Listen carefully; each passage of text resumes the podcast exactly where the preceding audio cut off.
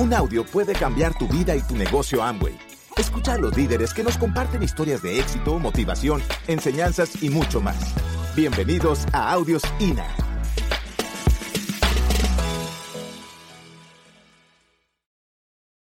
Cuando llegas a diamante, hay un cambio radical. Porque en el diamante, si tú eres inteligente financieramente, te vas a hacer rico. Si eres inteligente financieramente y no te dejas engañar por el estatus, sino que sigues entendiendo el concepto de libertad y no te compras todos los bolsos de Louis Vuitton, ¿sí me entienden? O sea, primero la casa, primero otras cosas, o sea, seamos un poquito más inteligentes para, la, para las cosas y para lo financiero, pues vas a poder hacer riqueza. Realmente sí. Es que no puedo decir otra cosa.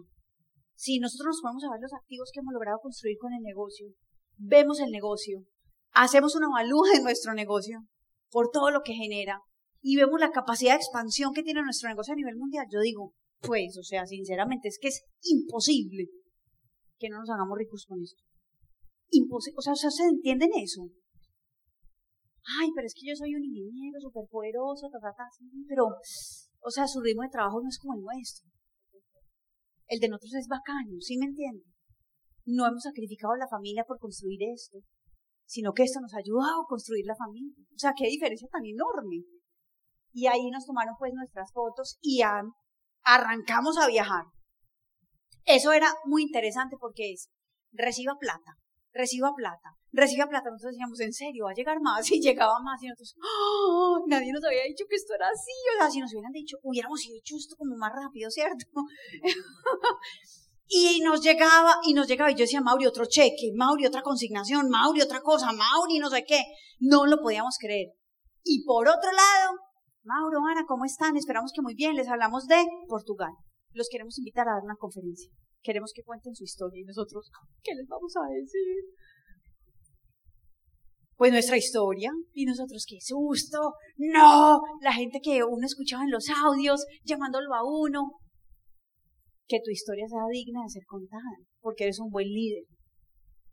Porque un buen líder no es solamente aquel que es capaz de llevarse de un punto A un punto B, sino el que es capaz de agarrar a varios, o a muchos, o a miles, y es capaz de llevarlos de un punto a un punto.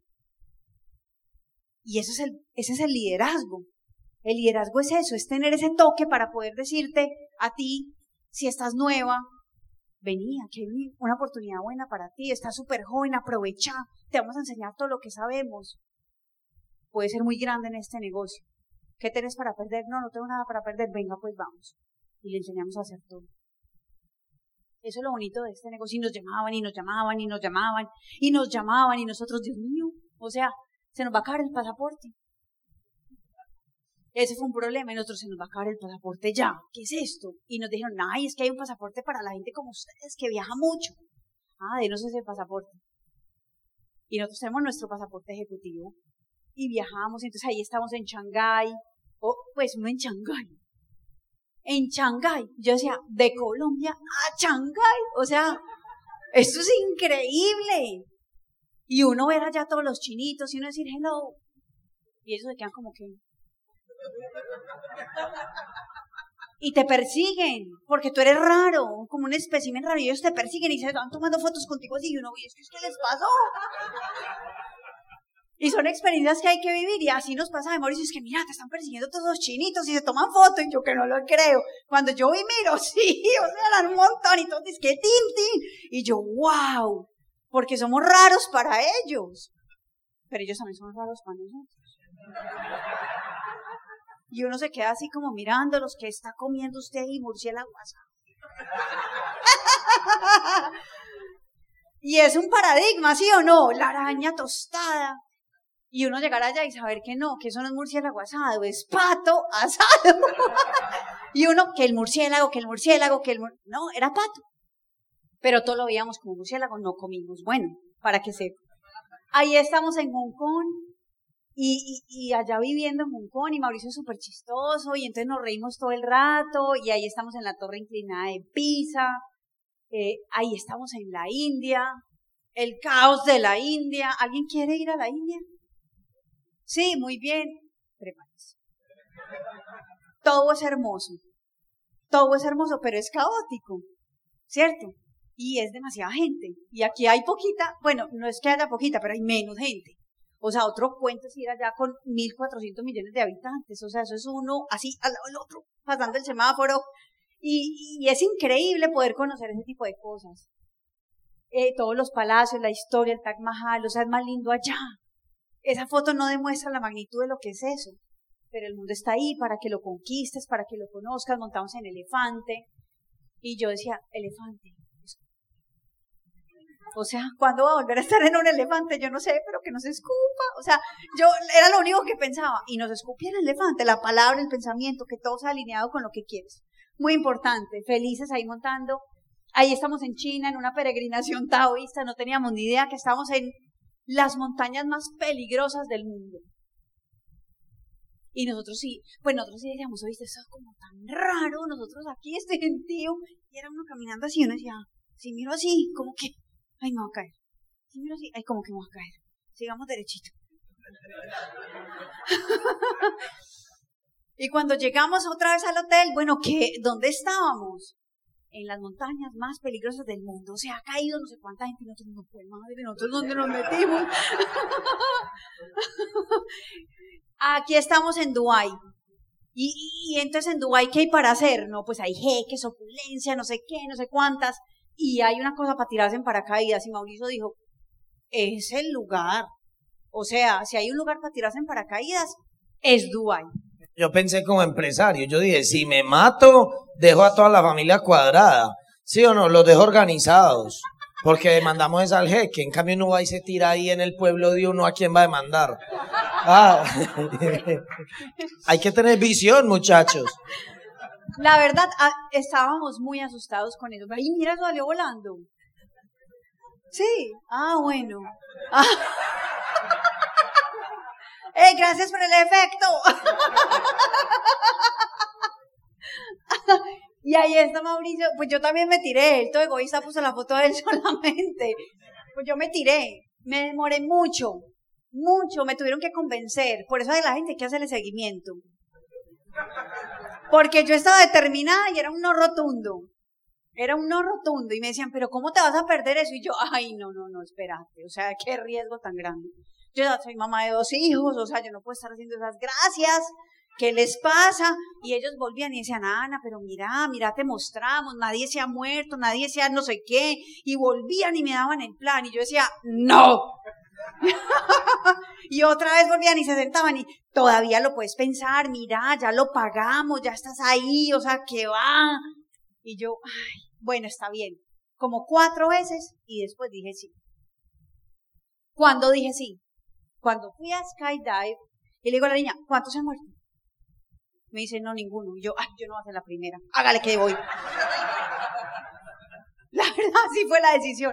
Y la verdad ha sido lo más emocionante que he hecho en mi vida. Pero ¿cuántas veces nos perdemos de cosas chéveres, bacanas, espectaculares por los miedos, los paradigmas, por tanto, pero sobre todo por los miedos. Lo más importante, los miedos. Aquí estamos en Rusia, esa foto vale hoy oro, ¿sí o no? Y de Rusia me traje unas matrioscas, las cuido como un tesoro espectacular. Ahí nos hicimos diamantes ejecutivos. En el diamante ejecutivo, pues bueno, veníamos corriendo muy bien nuestra meta, juiciosos, y, y en medio de, de, ese acelere de la meta, eh, ahí estamos en Australia, en Sydney, este niño hermoso que es mi Cristóbal se enferma. Pero se enferma. 14 meses, no decía mamá, papá, unas palabras muy básicas. Y él lloraba y lloraba y lloraba y lloraba y lloraba. Tan raro. Bueno, me lo llevo para, para donde el doctor. Cabe decir que en Colombia la medicina es súper buena y súper avanzada. O sea, en Colombia tenemos súper buena, eh, súper buen sistema de salud y nosotros pagamos el mejor. Ya éramos diamantes. Me voy para la clínica y les digo, el niño está muy raro, él llora, se queja y llora y llora revisemos que no sea una, una, mm, apendicitis. Y me dicen, no, estos niños no les da apendicitis. No les da, está demasiado chiquito, eso no les da. Y yo, ah, bueno, le vamos a dar Advil a ver qué pasa. Y si hay Advil, pues está bien. O sea, quiere decir que no pasa nada. Porque un dolor de apendicitis no se quita con un Advil. Ay, pues a mi niño hermoso le dan Advil y sale disparadito, chu, chu, chu, tranquilo. Me dijeron, te puedes ir tranquila para la casa, yo me fui para la casa. Y mi niño seguía, seguía, seguía, seguía, seguía. Al domingo volvimos donde el doctor. Y le dije, doctor, yo vine el viernes y le dije que le hiciera una ecografía para que no fuera una apendicitis. Y yo creo que mi hijo tiene una apendicitis. Hágale una ecografía. Le hicieron una ecografía y mi hijo tenía una apendicitis. Pero después de tres días, una apendicitis se convierte en una peritonitis. Y la cirujana nos dice, este niño está con peritonitis. Es muy grave, porque es muy chiquito. Una infección de esas, usualmente estos niños no la soportan. Y yo miraba a esa médica y yo, estos, ¿cuál sistema educativo? Porque a veces la vida le va a poner a uno pruebas de esas.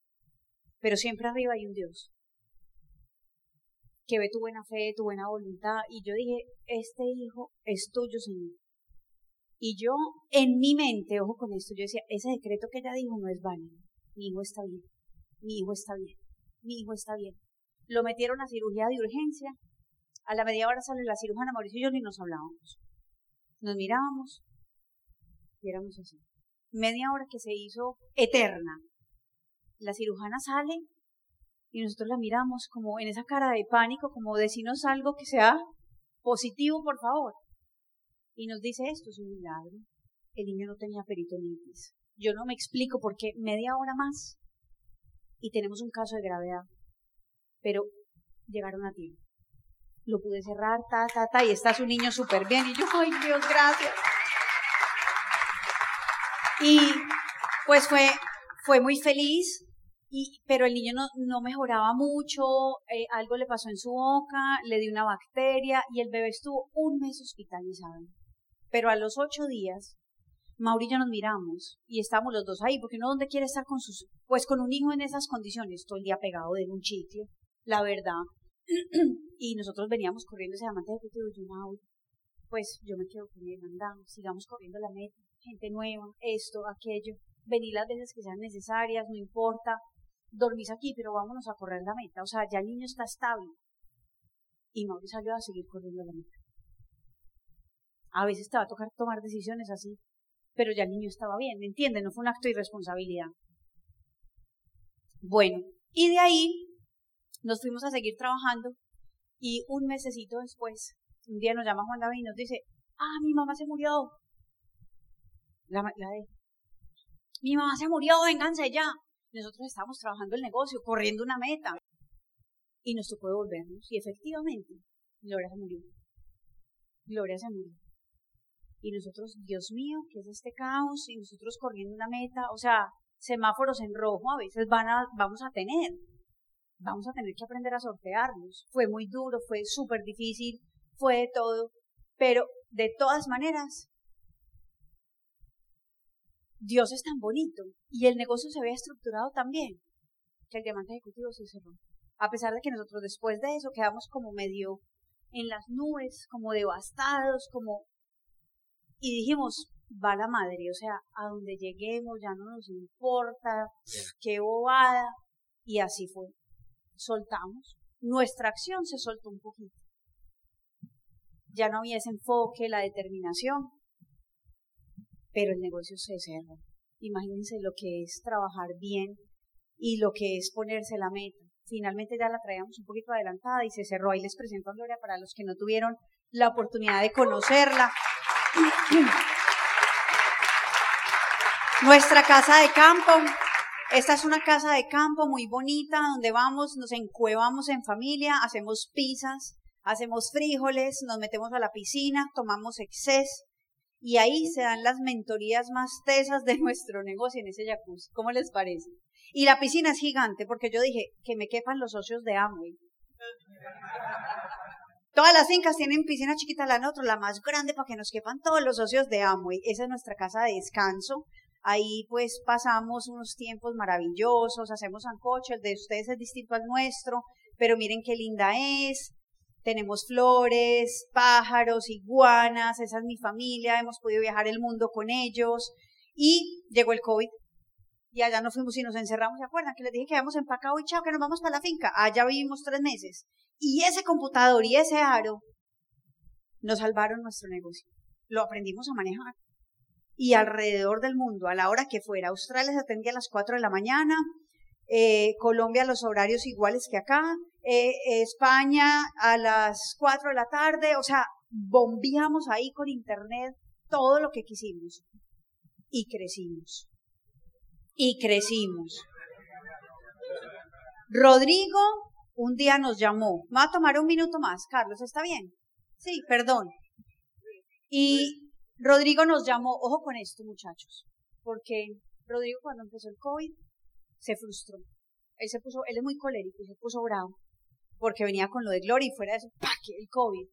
Y llama a Mauricio y le dice, agarre usted ese negocio. Porque yo ya, ahora sí, si lo de Gloria no me había sacado, esto sí. Ese COVID me jodió. Yo no sé hacer eso por internet, yo soy obsoleto, yo no sé hacer nada de eso. Oiga, una desahogada. Y entonces, así fue, se los digo, así fue. Nos pegó la y dijo, agarren ustedes mi negocio. Finalmente eso es heredable y eso es para ustedes. Y nosotros, Rodri, pero no, yo ya, mejor dicho, ahora sí. Y le dijimos, ¿y por qué no aprendemos? Nosotros te enseñamos. Haga caso. Sí. Oiga, ¿y sabe qué? Se tranquilizó, lo analizó y le dijo, ustedes me enseñarían. Y Mauricio le dijo, sí, papá, yo te enseño. Y lo agarró y le enseñó a manejar Zoom y ya comparte presentaciones, que no es lo mismo. Y él está orgulloso. Esperen, les comparto mi presentación. Ay, niños, no hay excusa. No hay excusa. No hay excusa. Tienes que tener son razones y motivos. Y nuestra familia se creció. En el COVID nos llegó esa gatica. Y mis hijos, que la gata, que la gata, que y nosotros más pánico a esos gatos. Uno que se imagina el gato, que le hace así. Y nosotros, no, no, no. Y mis hijos, que el gato, que el gato, que el gato. Y nosotros, bueno, listo, el gato y nos llevamos el primer gato. Y los gatos son como los tatuajes. Usted es el primero y se quiere llenar. y después llegaron Oreo, Miel, que son hermanitos. Y por último, esa negrita que hay abajo, que se llama Selenita, que estaba vuelta nada en la calle. Y yo dije, negrita, como la gente cree tanta estupidez, no la van a adoptar. Pa' mí.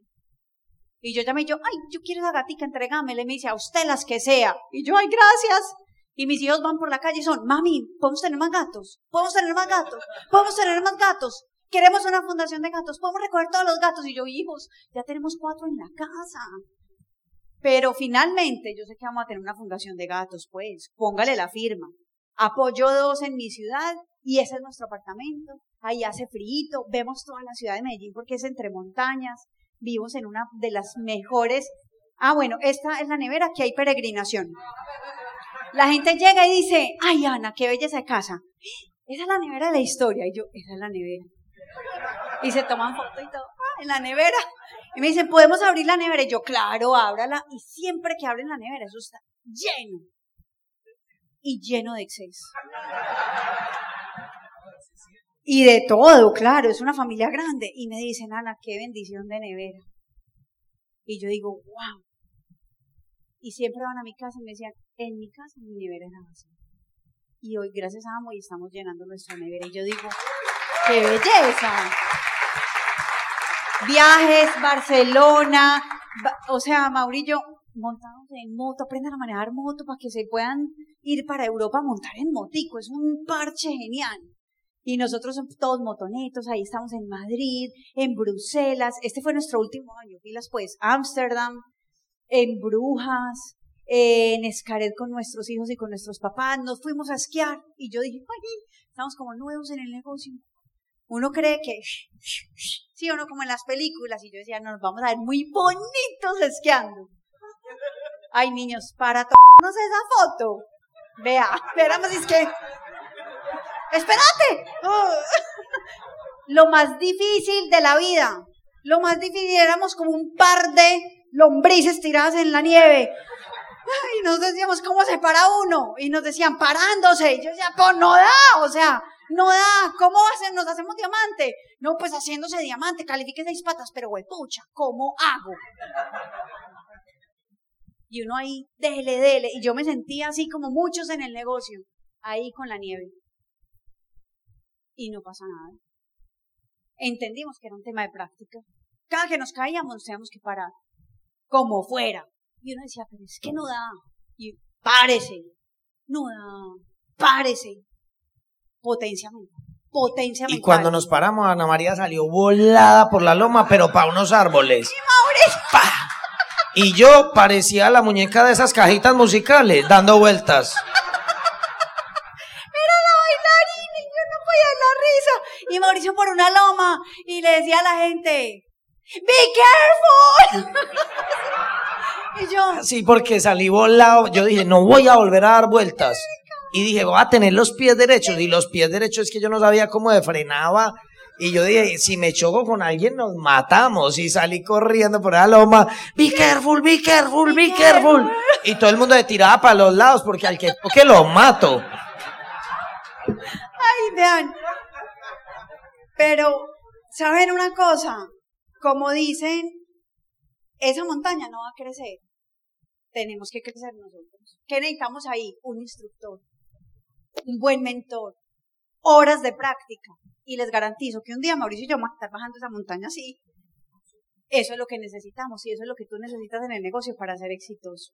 Ahí seguimos, volvemos a Escaret, pues hemos viajado por el mundo entero. Es, ahora estuvimos en Marruecos, un paseo fenomenal con nuestros diamantes, mirando el futuro y diciendo, el futuro promete, promete. Y promete cosas positivas para nuestro negocio, para nuestra familia, para la comunidad de Amo. Y somos gente bonita, somos gente buena.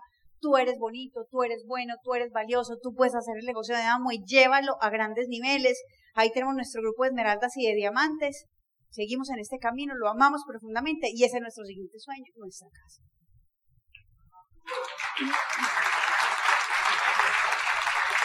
Llénate de motivos, llénate de razones, no te llenes de excusas.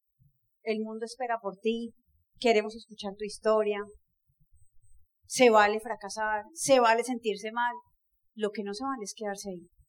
Levántese al otro día, escúchese el audio, péguese del libro y sea consciente que siempre van a haber dos caminos. Uno que te acerca a lo que tú quieres y otro que te va a alejar. Que siempre tomes la decisión del que te acerca a lo que tú quieres. Feliz noche, muchas gracias.